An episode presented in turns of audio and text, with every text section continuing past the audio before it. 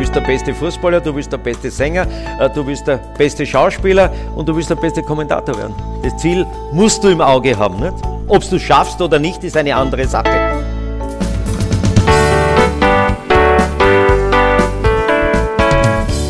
Robert Seger. Das ist doch wirklich eine Stimme, die jeder volljährige Österreicher kennt. Es hat im Winter bei mir in der Familie keinen Samstag, keinen Sonntagvormittag gegeben, wo nicht seine Stimme aus dem Fernseher gekommen wäre. Wenn Abfahrt war, Super G, Slalom oder Riesentorlauf. Und im Sommer dann natürlich dazu die entsprechenden Fußball-, Welt- und Europameisterschaften. Gerade hat er übrigens sein zwölftes WM-Finale kommentiert. So viel wie noch kein anderer Mensch auf dieser Welt.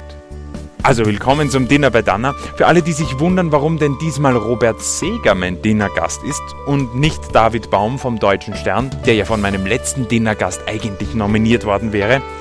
Wenn jemand in Hamburg arbeitet und dort auch lebt, ist das mit der Terminkoordination nicht ganz so einfach, aber beim nächsten Wien-Besuch steht dieses Dinner bei Danna natürlich definitiv an. Diesmal habe ich dann ganz einfach zum Dinner einen Kollegen eingeladen, für den gerade wieder die vier schönsten Wochen im Jahr waren bei der Fußball-WM. Robert Seger. Wir arbeiten zwar beide für Puls 4, begegnen tun wir uns aber eigentlich außer auf den Weihnachtsfeiern eher selten. Er arbeitet ja eher am Abend, ich ziemlich bald in der Früh. Umso mehr freue ich mich, dass wir endlich wieder mal richtig Zeit gehabt haben zum Reden. Kommentatorenlegende Robert Seger. Also in der nächsten Stunde über den glücklichen Zufall, dass er als kleiner Sportreporter in der Steiermark auf einmal sein erstes Fernsehskirennen im ORF kommentieren durfte. Da wollte ja keiner von den Herren, die damals Ski übertragen haben, gewohnt waren, in Frankreich oder in Kitzbühel oder sonst zu übertragen. Wer fährt denn nach Jugoslawien, nicht? schickt mir den Säger, der hat nicht weit, der kennt fast Fußgehen von Graz, haben sie gemeint.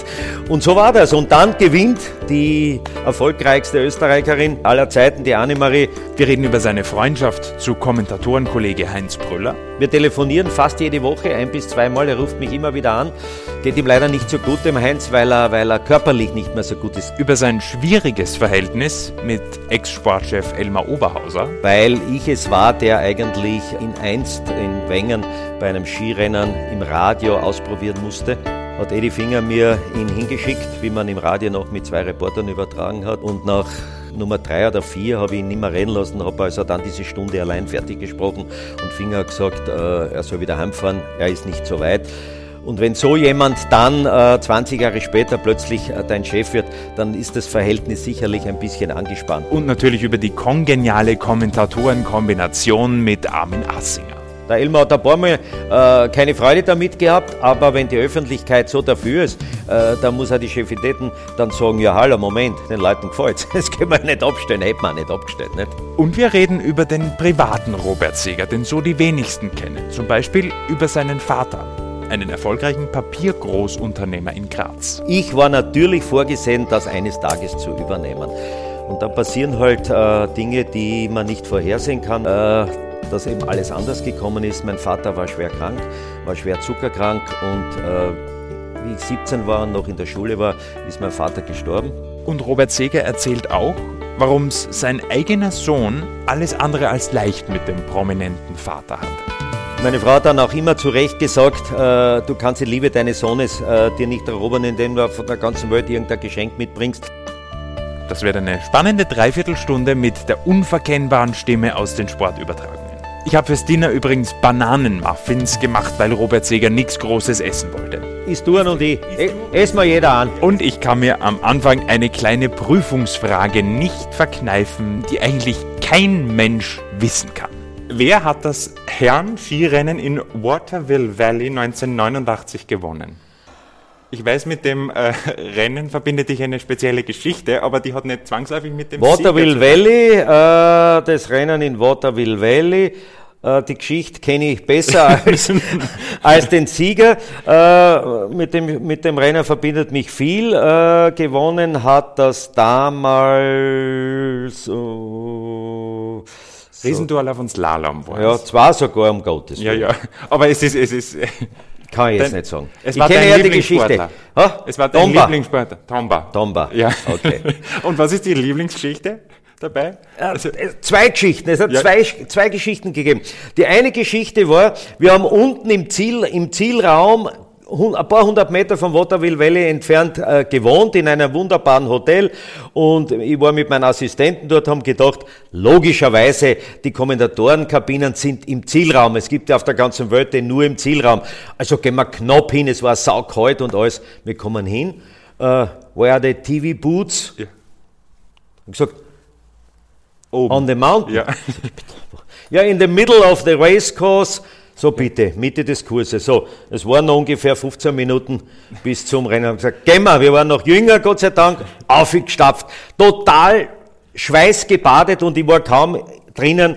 Äh, dann Kopfhörer aufgesetzt, haben die schon geschrieben, wo seid ihr, wo seid ihr? Ja, Leitungsstörungen, ist immer die beste Ausrede, wir haben nichts gehört, sind eh schon lang da, waren völlig außer Atem und es ist sich gerade noch ausgegangen und dann ist nämlich Folgendes passiert, weil man völlig außer Atem war, gerade hineingekommen, das ist die zweite Geschichte, äh, dass ich damals gesagt habe, äh, da ist der Michael Tritscher gefahren äh, mit Startnummer 1 und, und ich denke mir, das Rennen hätte eigentlich schon anfangen müssen und ich bin gerade eingesessen und denke mir, das gibt's doch gar nicht. Die fahren heute mit Trainingsanzug, weil die Startnummer nicht gesehen haben, gesagt, mit der Trainingsjacke Michael Trischer. Aber es ist dann die Nummer eins gekommen. So verbinden mich zwei Episoden mit dem Rennen von Waterville Valley. Und jetzt wissen wir, Tomba hat gewonnen. Tomba der Sieger. Okay. Hätte ich eigentlich setzen müssen um die Zeit Tomba. Ja. Auf Tomba hätte es immer gewonnen. Ja.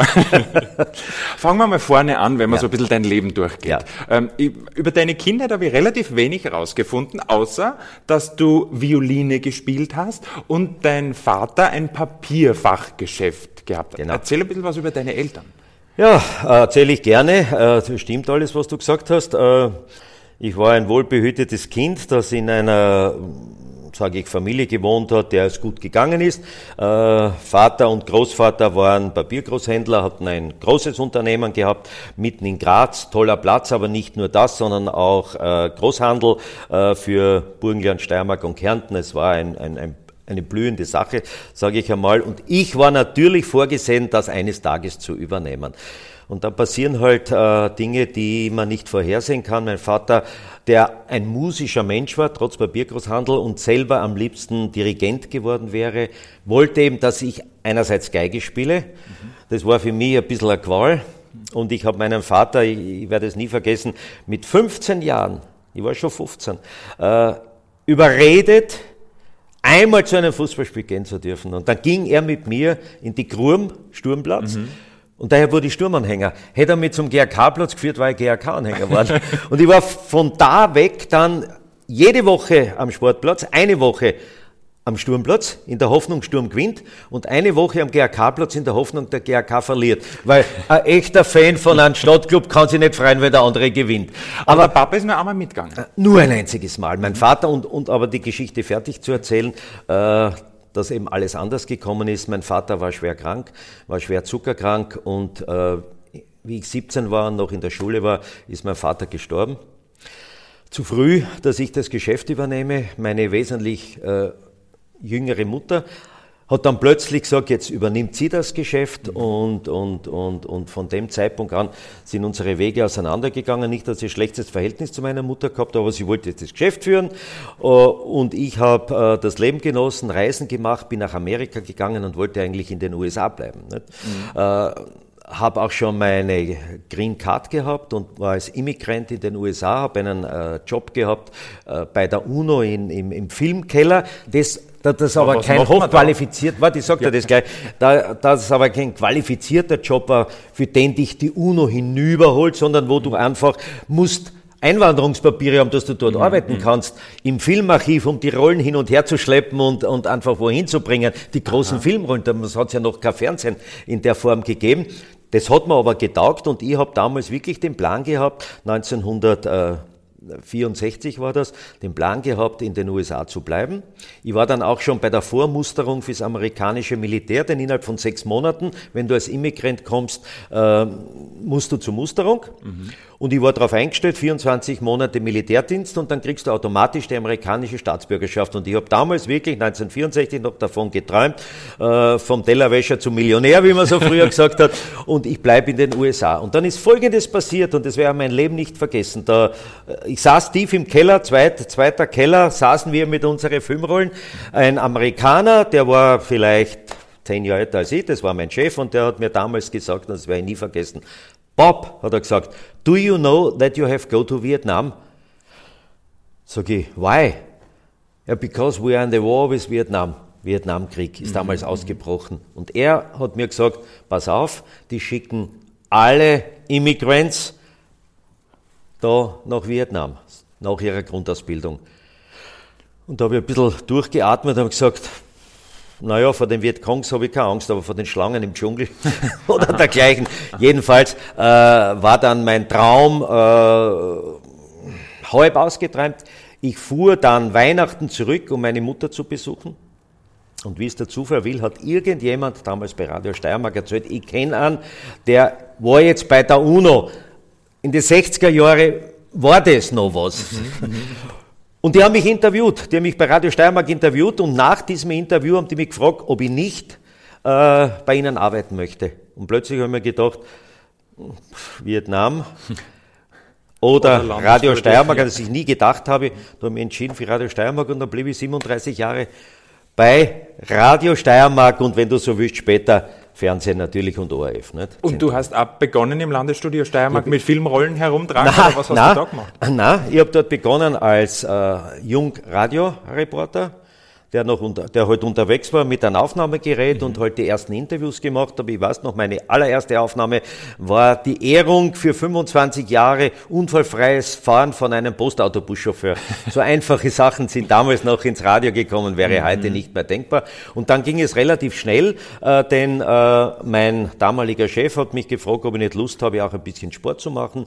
Und, und dann kamen die ersten Spiele dann kamen die ersten Kurzeinblendungen. Damals gab es nicht einmal noch Sport und Musik, sondern da gab es um 19 Uhr in, in, in, im Radio drei, vier Minuten von einem Spiel und der legendäre Heribert Meisel, der damals schon todkrank im, im, im Krankenhaus lag, hat den Edi Finger damals angerufen, vergesse ich auch nicht, der Edi hat es mir erzählt, Senior, hat es mir erzählt und hat gesagt, du, ich weiß nicht, wie der heißt, aber da habe ich einen gehört, aus dem kann was werden und Eddie Finger hat dann gesagt, hat mir das erzählt und hat mich dann immer mehr eingesetzt und so wurde ich dann Radioreporter und bald darauf kam das Fernsehen. Mhm. Mein Glück, sage ich ein bisschen, äh, dass das Fernsehen so schnell gekommen ist, war dann der Umstand, dass Kurt Jeschko, der eigentlich alle Fernsehspiele gemacht hat, 1973 äh, verstorben ist und plötzlich war der Weg frei.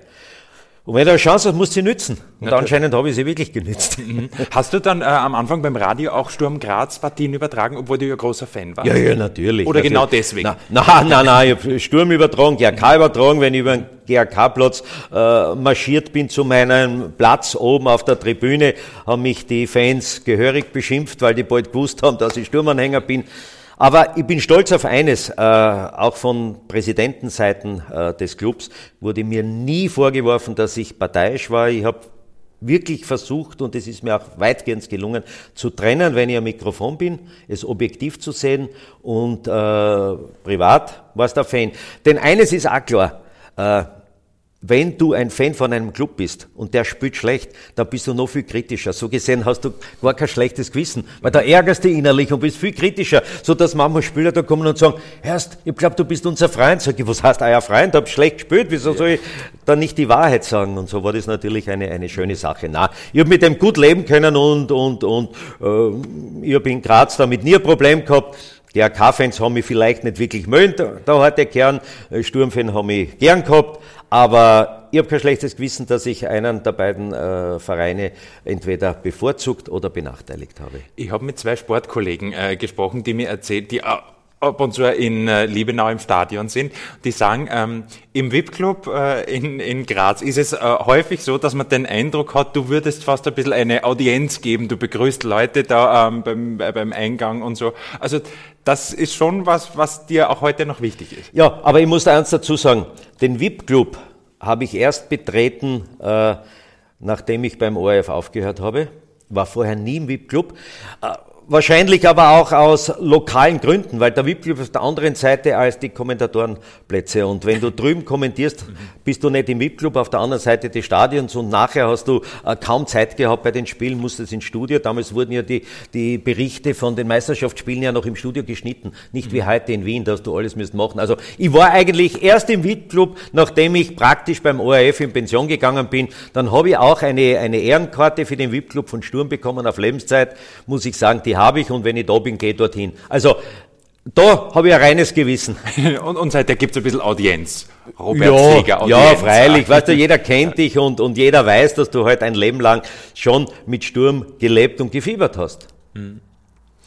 Wenn wir so ein bisschen noch ähm, im Karriereweg weitergehen, du hast schon ähm, dann den Übergang von Radio zu Fernsehen äh, angesprochen. Ich habe ähm, mal rausgesucht, 1970 war das, als du die erste Fernsehübertragung gemacht hast und auch da war wieder sehr viel Glück im Spiel, äh, Glück im Spiel weil du ein ganz spezielles äh, Rennen im äh, Skirennen, glaube ich, gemacht hast. Ja, Annemarie Mosers erster Sieg, also Annemarie Prölls erster Sieg. Es war mein erstes Rennen im alpinen Skiweltcup Marburg und es war damals so, äh, da wollte keiner von den Alteingesessenen, da fährt da keiner nach Jugoslawien, ne? da wollte keiner von den Herren, die damals Ski übertragen haben, gewohnt waren, in Frankreich oder in Kitzbühel oder sonst was übertragen, wer fährt denn nach Jugoslawien? Nicht?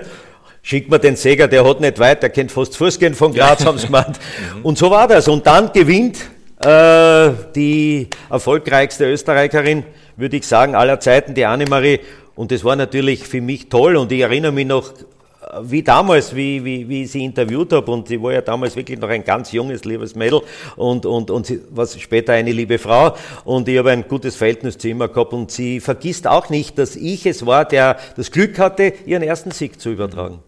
Warum, glaubst du, ist es dir dann gelungen, der Kommentator zu werden äh, in den darauffolgenden Jahren? Weil da gab es ja auch viele andere in dieser goldenen Generation von Brüller über Hans Huber und so weiter. Ich glaube aus zwei Gründen.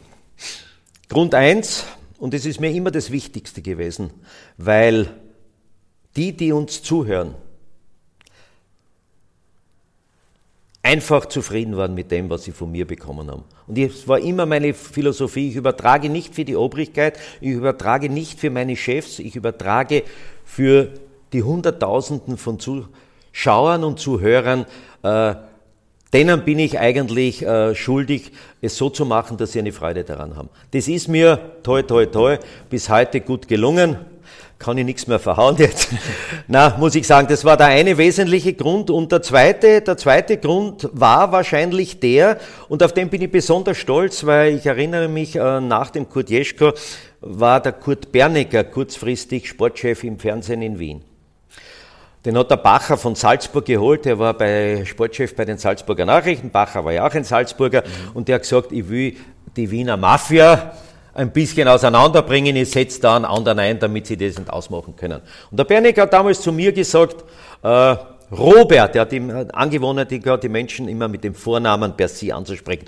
Robert, kommen Sie nach Wien und ich mache Sie zu meinem Reporter Nummer eins. Und ich habe ihm damals gesagt, es war genau oben in Zeltweg 1900 73 beim Grand Prix und habe ihm gesagt, Herr Bernecker, ich sage Ihnen eins, um der beste Fernsehkommentator zu werden, muss ich nicht nach Wien gehen. Ich will das von Graz aus schaffen und das war mein Ziel und das ist mir gelungen. Ist mir wirklich gelungen. Auf das bin ich besonders stolz, dass ich nicht nach Wien gegangen bin, definitiv, viel, viel, viel später erst, äh, sondern habe gesagt, ich muss das auch von Graz aus schaffen, äh, bei den Leuten so viel Anerkennung zu bekommen, dass man sagt, ja, den haben die Leute am liebsten, der ist für uns der wichtigste Mann und so ist das entstanden. Meine Entscheidung fällte, glaube ich, das Publikum und das ist das Schönste. Mhm. Aber das war schon dein Ziel, auch die, die, der Nummer 1 Kommentator Österreichs zu werden. Ja, sowieso. Ja. Das kann nur das Ziel sein. Du bist der beste Fußballer, du bist der beste Sänger, äh, du bist der beste Schauspieler und du willst der beste Kommentator werden. Mhm. Das Ziel musst du im Auge haben. Nicht? Mhm. Ob du es schaffst oder nicht, ist eine andere Sache. Das war mir nie bewusst, dass ich das auch so schaffe. Äh, du wirst immer mehr stolz. Natürlich, Je länger du das Gefühl hast, die Menschen mögen dich und, äh, und sie meinen es ehrlich. Weil das Schulterklopfen, das ist nichts wert, weißt? Wenn die Freunde sagen, super bist du, du bist ja viel besser als der, das zählt nicht. Für mich zählt die anonyme Masse, die Menschen, die ich nicht kenne, die aber mich verfolgen und die mit mir zufrieden sind. Mhm. Du hast in einem anderen Interview einmal erzählt, dass du heute ja auch jungen Kollegen ähm, äh, ganz viel Tipps gibst, ähm, die selbst Kommentator oder Sportreporter werden wollen. Und dabei auch den Satz gesagt, weil es gibt ja jetzt keinen Grund mehr, dass ich irgendwelche Tipps zurückhalte. Das heißt aber auch, früher hast du nicht jedem Tipps gegeben aus Konkurrenzdenken. Oder war das so groß? Äh, also ich meine, man hat sich gewisse Dinge aufbehalten für sich selber, ist gar keine Frage. Weißt du, es war früher auch ein bisschen anders. Fr äh, der Beruf eines Sport Reporters oder Kommentators im Fernsehen besteht aus drei Komponenten. Komponente 1, dafür kannst du nichts, es ist dir in die Wiege gegeben, das ist einmal deine Stimme. Hast du eine gute Stimme, die sich dafür eignet, hast du Glück. Mhm. Dafür kannst du nichts. Schöner reden, das kannst du lernen, aber die Stimme kannst du nicht verändern. Das zweite ist das Talent. Ich habe oft gesagt, ich wäre viel lieber unten am Feld gewesen und wäre ein talentierter Fußballer gewesen, war ich nicht, obwohl ich 15 Jahre Meisterschaft gespielt habe in unteren Klassen. Es war eben der Reporter, der das Talent gehabt und Punkt 3, den es heute nur noch marginal gibt gegenüber früher, das war die Information und die Vorbereitung. Du musst dir vorstellen, es hat ja früher kein Internet und nichts gegeben. Heute werden die Kommentatoren vor jedem Spiel mit 20, 30, 25 Seiten ausgedruckt aus dem Internet, was jeder daheim auch kann, informiert. Früher hast du aus Zeitungen ausgeschnitten, wenn du irgendwas gefunden hast, eingepickt in ein Buch, hast dann blättert, habe ich jetzt endlich was von äh, Sparta Prag und dann habe ich gefunden, dort hat der und der gespielt. So war das damals. Also äh, die Vorbereitung war damals eine wesentliche Komponente des Erfolges. Und wenn du da einen gewissen Informationsvorsprung äh, gehabt hast, äh, dann hast du einfach äh, dem Zuseher mehr Freude bereitet, weil das Wichtigste, weißt du, was das Wichtigste für einen Kommentar ist, und das versuche ich den jungen Leuten seit vielen Jahren zu sagen, und ich freue mich auch, dass äh, meine lieben jungen Kollegen bei Puls 4, das sage ich ganz offen, äh, sehr viel abgeschaut haben und mir auch dankbar sind, dass ich ihnen viel gesagt habe. Denen konnte ich alles sagen, weil äh, kein Futterneid gibt's ja mhm. gar nicht und die haben wirklich, die haben sich unheimlich entwickelt, bin ich stolz darauf.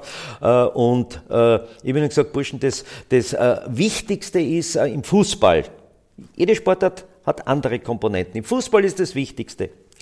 Wenn ein Spiel toll ist, mitreißend, dramatisch, spannend, dann kannst du sagen, was du willst, der Zuseher verzeiht dir alles, weil er ist so fasziniert von dem Spiel, dass er gar nicht hundertprozentig auf deine Worte hört, sondern du reißt ihn nur mit. Mhm. Und wenn ein Spiel schlecht ist, dann bitte, bitte, bitte, habe ich immer gesagt, langweile den Zuseher nicht, sondern sag ihm, wie schlecht sie spielen. Sei kritisch und sag ihm bitte nicht, Hans Krankel hat rechts Schuhgröße 43 und links 43,5. Dann wird der wahnsinnig daheim wenn der schlecht spielt. Und das ist das Geheimnis, was? Dieses Feeling, im richtigen Moment das Richtige zu sagen und das äh, den jungen Leuten beizubringen, da war ich eigentlich äh, stolz drauf. Muss sagen, Puls 4, eine tolle Mannschaft. Also äh, die könnten heute bei meinem früheren Arbeitgeber eine entscheidende Rolle spielen.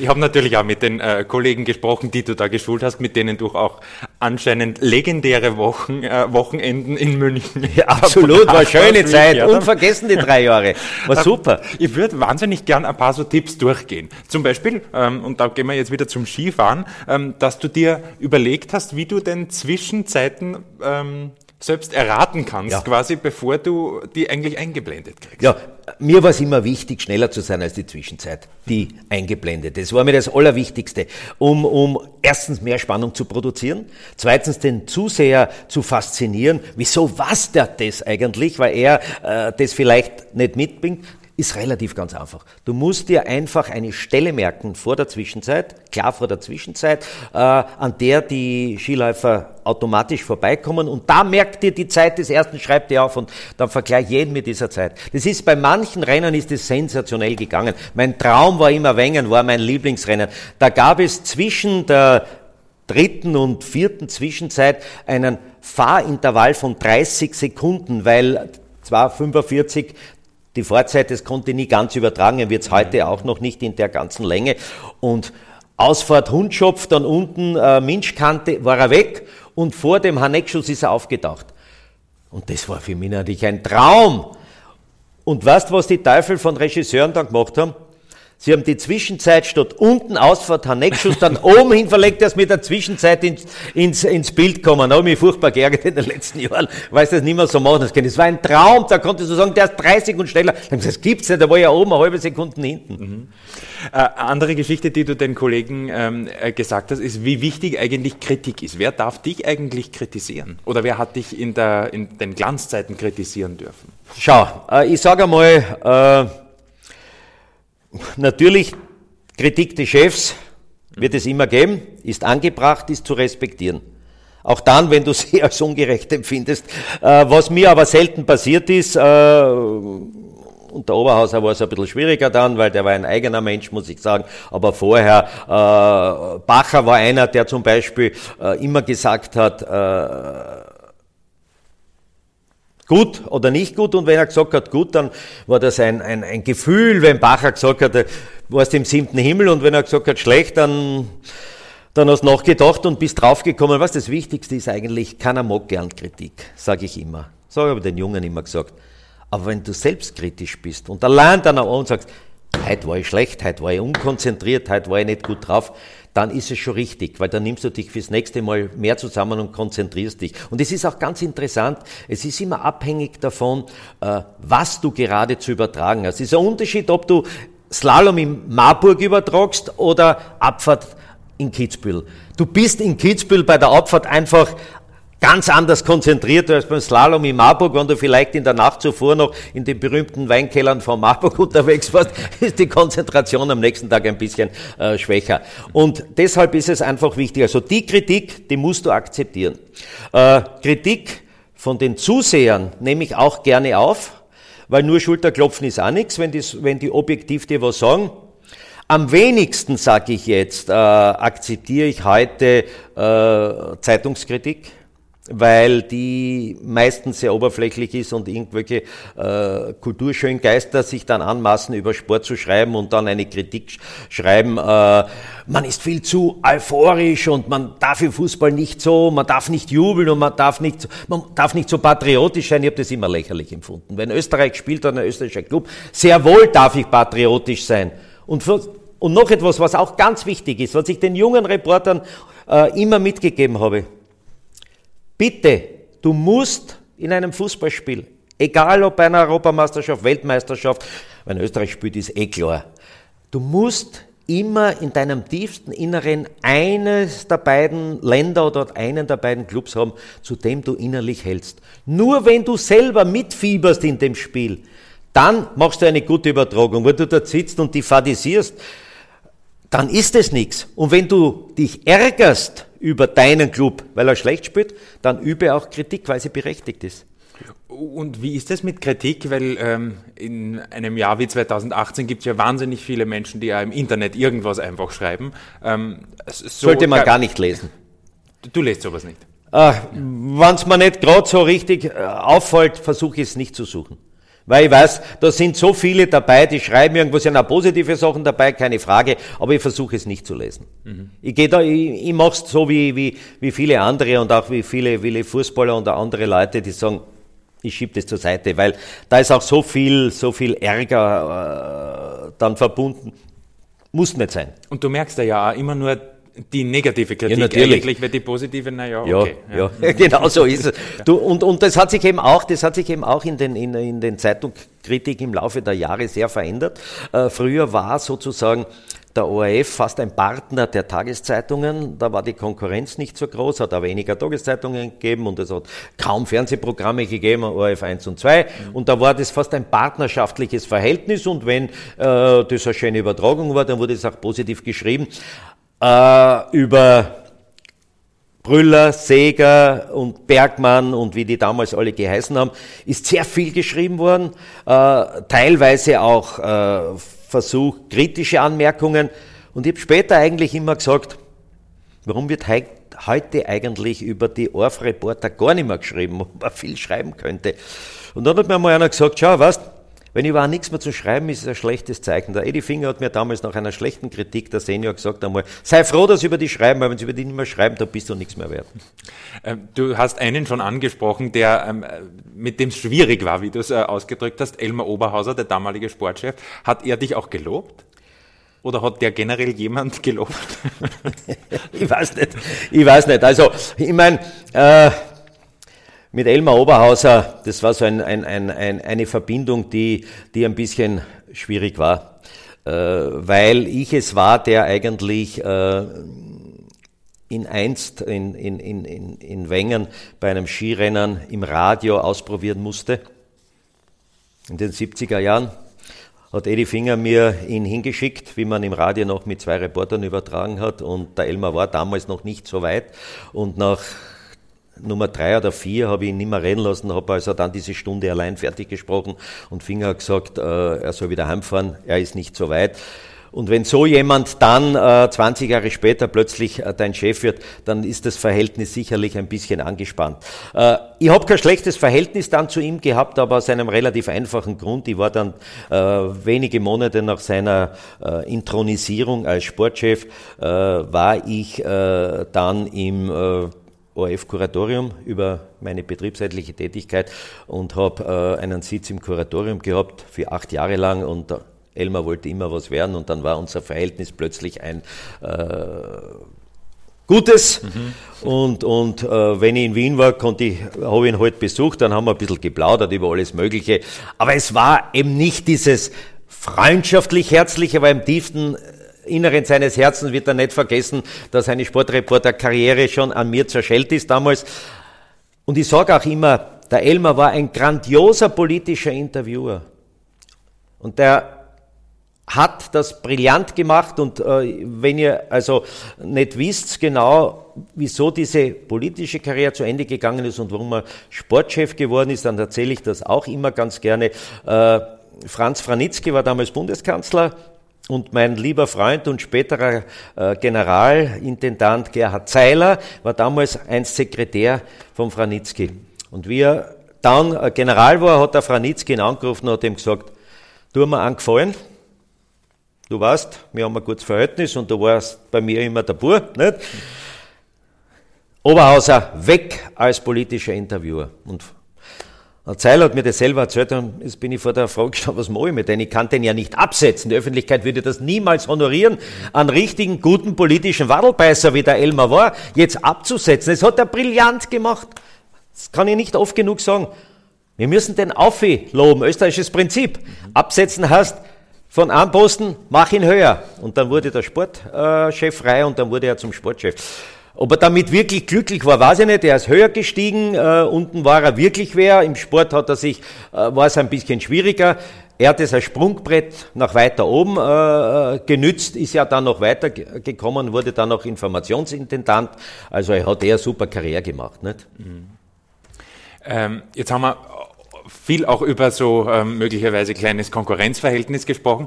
Sind auch so richtige Freundschaften entstanden? Ja, eigentlich schon. Ich muss eines sagen, ich weiß nicht, wie es heute ist, ob die sie heute mögen, ob da äh, Pariasek und Bolzer Freunde sind. Ich wage das nicht zu behaupten, weiß ich nicht, kann man nicht sagen. Ich weiß, dass äh, ich zum Beispiel damals ein äh, sehr gutes Verhältnis gehabt habe zum Heinz Brüller. Auch heute noch. Wir telefonieren fast jede Woche, ein bis zweimal. Er ruft mich immer wieder an. Geht ihm leider nicht so gut, dem Heinz, weil er, weil er körperlich nicht mehr so gut ist. Geistig, der weiß alles, aber er hat dann äh, einen Schlaganfall gehabt und dadurch ist er körperlich am Gehen behindert und kann daher auch nicht mehr fliegen, kann nirgends mehr hin, kann so kein Grand Prix mehr. Nicht? Mhm. Das tut ihm natürlich sehr weh, aber mit dem habe ich immer ein, ein, ein äh, gutes Verhältnis gehabt. Wir haben 1972 gemeinsam bei den Olympischen Spielen in München äh, das Radrennen gemacht und seit damals verbindet uns eine, eine langjährige Verbindung. Und ich habe ihn einmal gesagt, Heinz habe ich gesagt, da hat er einmal auch Fußball machen wollen, habe ich gesagt, wenn du Fußball magst, dann mach ich Formel 1. Und da war der Fall wieder erledigt. Na, Spaß beiseite, aber mit denen verbinde ich mir eine gute Freundschaft. Ich, hab, ich war auch sehr gut befreundet mit dem Erich Weiß, mit dem habe ich 25 Jahre Eishockey-Weltmeisterschaften gemacht. Ich habe auch ein sehr gutes Verhältnis gehabt mit dem Sigi Bergmann. Wir haben Sport äh, am Montag äh, gemeinsam gemacht, Bergmann, Weiß, Seger, tolles Verhältnis. Und ich habe auch wirklich äh, ein, ein sehr gutes und faires Verhältnis gehabt zu Michael Kuhn, äh, dem späteren Sportchef, also dem Sportchef der Kronenzeitung äh, und der damals äh, Fußballreporter war, Kommentator war, eigentlich praktisch fast gleichrangig mit mir eingestuft, aber die entscheidenden Spiele habe dann immer ich bekommen. Und er hat das immer akzeptiert und war ein gutes Verhältnis. Man war damals schon irgendwie befreundet, hat die, äh, die Konkurrenz respektiert, muss ich sagen. Ob es heute so ist, kann ich nicht mehr sagen. Nicht? Mich wundert jetzt, dass du den Namen Armin Assinger gar nicht aufzählt hast.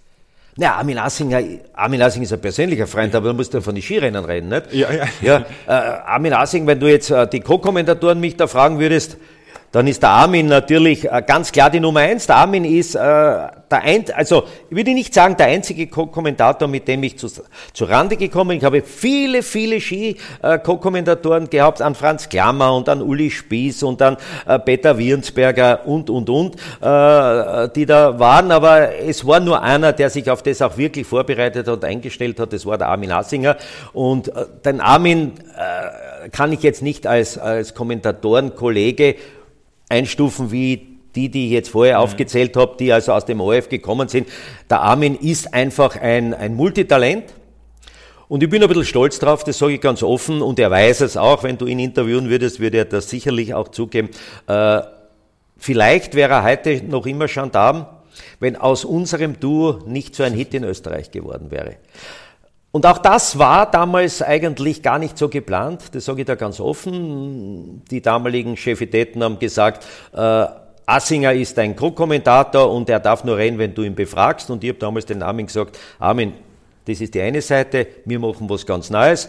Wir entwickeln ein System, äh, das so ausschauen soll, dass wir beide den Menschen, die uns zuhören, das Gefühl geben, wir sitzen unter ihnen. Sie können uns zwar nicht fragen, aber sie das spüren, wir sitzen unter ihnen. Daher haben wir angefangen, nicht mehr zu kommentieren, sondern miteinander zu plaudern.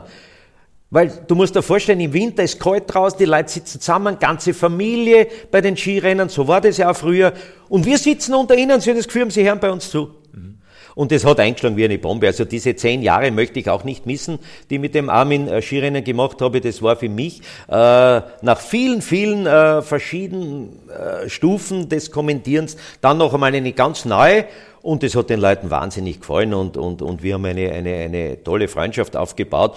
Und habe mich dann eigentlich gefreut, dass er daraus dann weiter äh, konnte und dann den Erfolg gehabt hat. Ich gönne ihm den Erfolg von Herzen. Also das Ganze ist euch nicht zufällig passiert, dieses, äh, dieser Status als Kultkommentatoren, äh, sondern das war schon auch geplant, indem ihr überlegt habt, von uns was beiden. können wir anders machen. Das war von uns beiden geplant.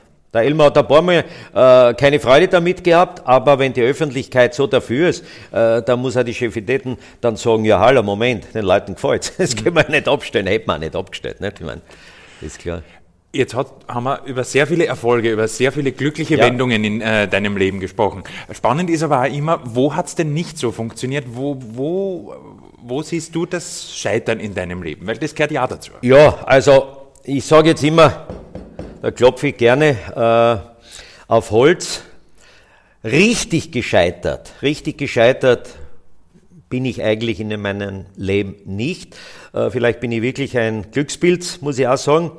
Denn äh, ich habe die Philosophie immer gehabt, jede Nied aus jeder Niederlage musst du einen Erfolg machen. Natürlich hat es mich schon äh, getroffen, es war 1900 86, 1990, 1990, genau, als äh, die Intendantenstelle in der Steiermark vakant wurde. Und ich habe mich äh, beworben um den Intendantenposten, wollte eigentlich unbedingt Intendant in der Steiermark wieder werden, habe eigentlich schon so viel im Sport erledigt gehabt, wollte Intendant werden und damals hat Gerd Bacher, der mich durchaus geschätzt und gemocht hat, äh, aber dem Landeshauptmann äh, der Steiermark, dem Joshi Greiner, den, mit dem ich auch kurz Verhältnis gehabt habe, äh, seinen Wunsch erfüllt und hat den Günter Ziesel zum äh, Intendanten gemacht. Okay, ich habe das akzeptiert und habe mir gesagt, okay, wenn ich nicht Intendant werde, dann will ich jetzt dorthin kommen, wo die Intendanten gewählt werden. Und da bin ich äh, als Betriebsrat dann ins ORF-Kuratorium aufgestiegen. Und so gesehen war das also keine wirkliche Niederlage, denn ich konnte eigentlich das weitermachen, was ich am liebsten gemacht habe, nämlich Sport. Und gleichzeitig habe ich dann äh, in den nächsten Phasen der Intendantenwahl selber mitgestimmt. so gesehen, äh, also das würde ich sagen, war eine kleine Teilniederlage die mich aber weiter nicht betroffen hat. Und meine Frau hat immer gesagt, sei froh, dass du beim Sport geblieben bist, das ist dein Leben.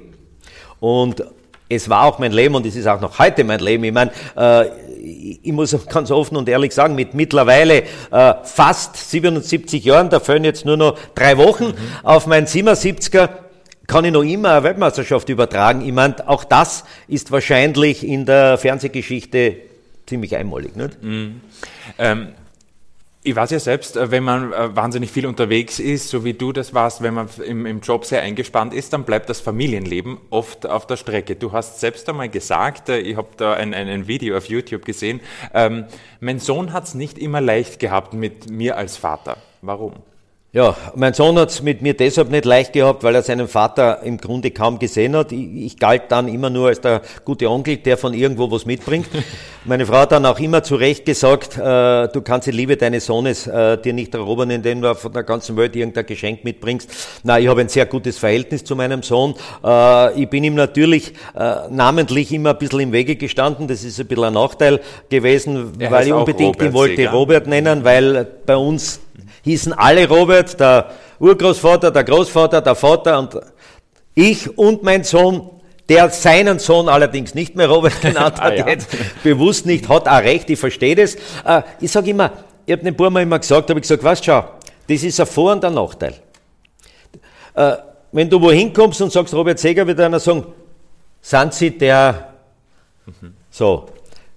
Jetzt kommt es drauf an.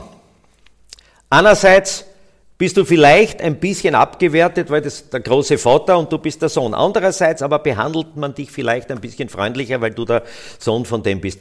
Mein Sohn hat einen tollen Weg eingeschlagen, hat von mir anscheinend das Talent, reden zu können, äh, geerbt. Auf einer anderen Ebene macht seinen Weg, lebt in Wien mit Familie, ist mehr bei der Familie als ich, hat dadurch auch drei Kinder und, und, und, und ich muss sagen, wir haben jetzt ein, ein, ein sehr tolles Verhältnis und, und äh, ich muss ganz offen sagen, er, er macht jetzt das am liebsten. Er, er äh, hält Vorträge in der Werbebranche und so, ist da sehr gefragt im ganzen deutschsprachigen Raum und macht die teilweise auch auf Englisch und so. Bin stolz eigentlich auf ihn und, und äh, arbeitet viel, sehr viel für Red Bull und für andere Firmen eben in der Werbebranche, kann sehr viel von zu Hause machen und hat damit natürlich auch äh, mehr Zeit für seine Kinder als ich es für ein einziges Kind gehabt habe. Und Sport ist für ihn kein Thema? Äh, Sport ist für ihn kein Thema mehr. Nein, nein. Äh, war ja auch das Richtige. Du darfst nicht das Gleiche hinten nachmachen. Wenn der Vater erfolgreich war, ist es sehr schwer, genauso erfolgreich zu sein wie der Vater im gleichen Metier. Aber du kannst über ein anderes Metier sehr erfolgreich sein und ich muss sagen, hin und wieder, und ist das Lustige, ich verstehe, wenn er das gar nicht so forciert, aber hin und wieder gibt es Veranstaltungen, wo er also moderiert und, und, und referiert, wo die sagen, geh, wir hätten gern den Vater dabei. Nicht? Und da habe ich auch den strikten Auftrag nicht nur von meiner Frau, sondern habe ich mir auch selber gegeben, bleib schön bescheiden im Hintergrund, du brauchst nicht mehr auf die große Bühne haben, macht dann Spaß mit ihm, bin immer stolz drauf. Und der, der Gag ist dann immer, äh, das hat er selber letztens gar nicht gewusst, da waren wir, waren wir da in der Nähe von St. Pölten, auch bei einer Veranstaltung. Und dann habe ich immer einen Sackel mit und in den Sackel ist natürlich mein Utensil schlechthin der Norweger, der Norweger Pullover. Ja.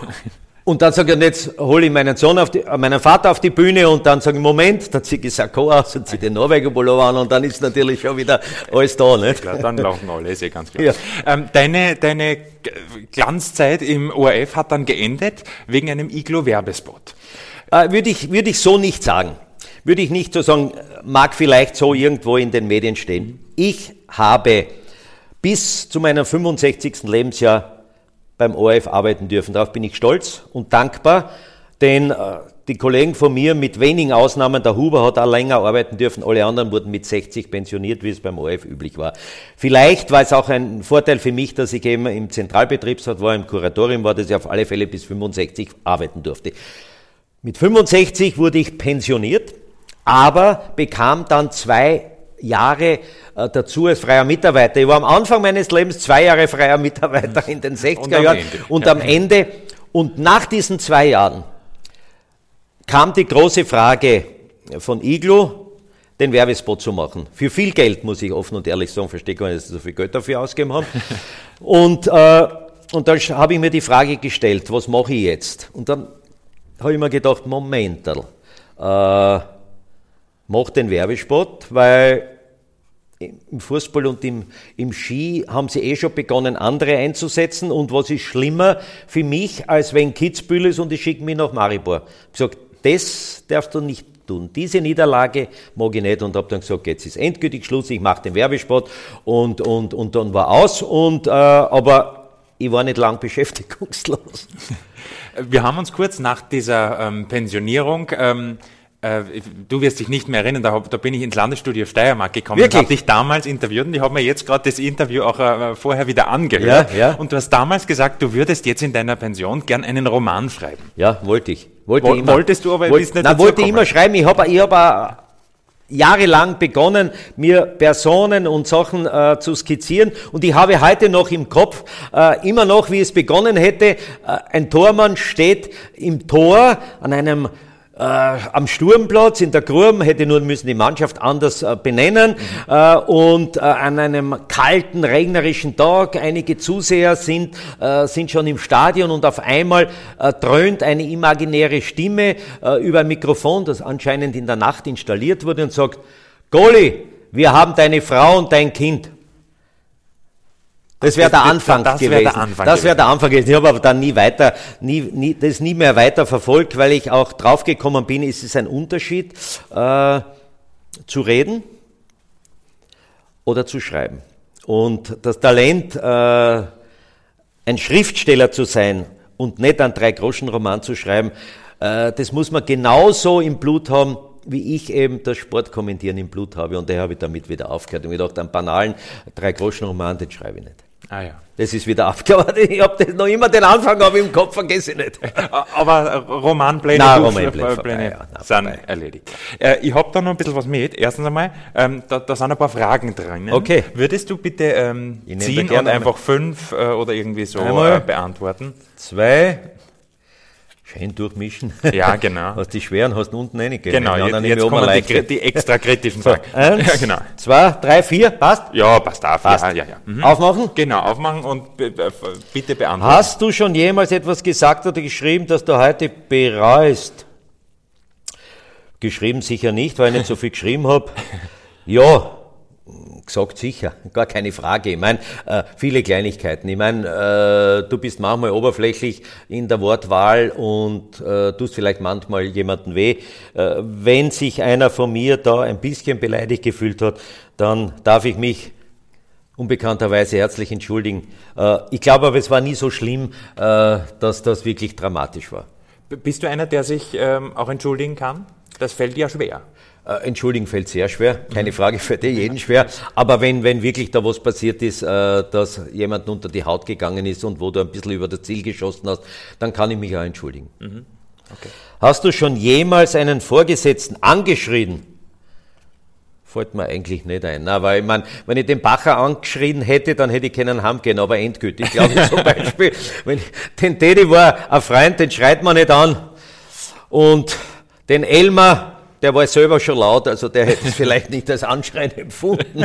Also wurdest du einmal angeschrien? Äh, ich würde sagen, meine Chefs haben nie geschrien, aber sie haben es ja schon deutlich gesagt. Bacher war so einer, der ihm in der Stimme unten äh, geblieben ist. Aber wenn Bacher einmal etwas deutlich gesagt hat und hat auch mir das eine oder andere Mal etwas gesagt, weil ich mich einmal hinreißen ließ, auch äh, eine, eine Betriebsratserklärung als Betriebsratschef der Steiermark, der ich war, mit unterschrieben habe, weil es darum gegangen ist, um, um, um einen Dienstposten, der ihnen nicht gepasst hat. Und da hat der Bacher mir dann persönlich geschrieben und gesagt, von Ihnen hätte ich das nicht erwartet, ich habe Sie so unterstützt und es war nicht notwendig. Und ich habe ihm da zurückgeschrieben, Sie haben eigentlich eh recht, aber als Vorsitzender bleibt mir nichts anderes übrig, als zu meiner Mannschaft zu stehen. Äh, Bacher, Bacher war für mich offen und ehrlich gesehen der größte aller Intendanten und äh, ohne ihn hätte ich wahrscheinlich diese Karriere nie gemacht, weil er war einer, äh, dem es völlig wurscht war, von wo jemand hergekommen ist, aus welchem Bundesland, der hat gehört und wenn äh, seinem Gefühl nach der das Talent und die Begabung gehabt hat, dann war der der Richtige für ihn und daher habe ich den Bacher bis äh, zuletzt wirklich geschätzt. Ja, machen wir weiter. Ja, machen wir weiter. Nächste Frage. Nächste Frage. Hast du schon jemals den Notruf gewählt? Gott sei Dank nicht. Sehr gut. Das machen bei den Sportübertragungen eh andere, wenn, wenn, ein Arzt gebraucht wird. Ja, ich meine, wenn, wenn du eine, eine, scherzhafte, eine scherzhafte Antwort, äh, wo ich den Not, Notruf gebraucht hätte, äh, ewig her, das war das Schlimmste. Was das Schlimmste ist, wenn du in jungen Jahren den Fehler machst, zum Frühstück viel isst und trinkst äh, und dann irgendwann bei einer Übertragung aufs Klo musst. Und das Schlimmste war damals beim äh, Weltcup-Finale 1975 ewig her in, im Grödnertal. äh, als man zum allerersten und, und, und letzten Mal in dieser Form einen Parallelslalom austragen wollte zum Finale, der glaube ich vier Stunden gedauert hat und äh, 50.000 Menschen säumten den Zielraum. Sonst ist ja oft bei Skirennen so, dass du vielleicht hinten rausgehen kannst und da ist gleich ein Wald neben, kannst ja. du flüchten. War unmöglich. Dann habe ich zu meinen Assistenten gesagt, habe ich, äh, mich habe ich gesagt, hol ein Flaschel, hol ein Cola-Flaschel und einen Becher. Es geht nicht oh. War nahe am Notruf dann. Hast du schon jemals ein Buch zweimal gelesen? Nein, habe ich nicht. Vielleicht in meiner Jugend als Kind, an das kann ich mich nicht mehr erinnern. Äh, deshalb nicht, äh, sage ich ganz offen, weil ich daheim so viele ungelesene Bücher habe, dass ich nicht einmal mehr dazu komme, sie ein einziges Mal zu lesen. Die Zeit zum Lesen ist so klein geworden, es tut mir persönlich wahnsinnig leid. Äh, äh, das Fernsehen nimmt mir eigentlich A die ganze Zeit weg, die Fachzeitschriften äh, dazu noch. Da bleibt keine Zeit mehr für Bücher lesen. Im Urlaub maximal. Aber da bin ich froh, wenn ich mit einem durchkomme und dann ist es erledigt. Nein, keines zweimal. Danke vielmals für deine Zeit, Robert. Gerne, war mir ein Vergnügen. Das war das Dinner bei Dana heute mit Sportkommentatorenlegende Robert Seger. Er hat übrigens Armin Assinger als Dinnergast nominiert. Der kommt also auch demnächst hier. Ich will nur nicht, dass das Dinner bei Dana zur reinen Männerpartie wird. Darum lade ich für die nächste Folge wieder eine Frau ein. Dann sind wir schön bei einer 50-50-Quote. Wenn Sie da wen nominieren möchten, oder natürlich gerne auch Feedback zum heutigen Gespräch mit Robert Seger per Kommentar auf didanas.com oder per E-Mail an dinner.didanas.com und natürlich gerne auch auf Facebook, Instagram oder Twitter. Und abonnieren Sie das Dinner bei Danner auf iTunes, auf Spotify, Soundcloud oder Stitcher. Dann hören wir uns spätestens in zwei Wochen ganz fix wieder. Danke fürs Zuhören.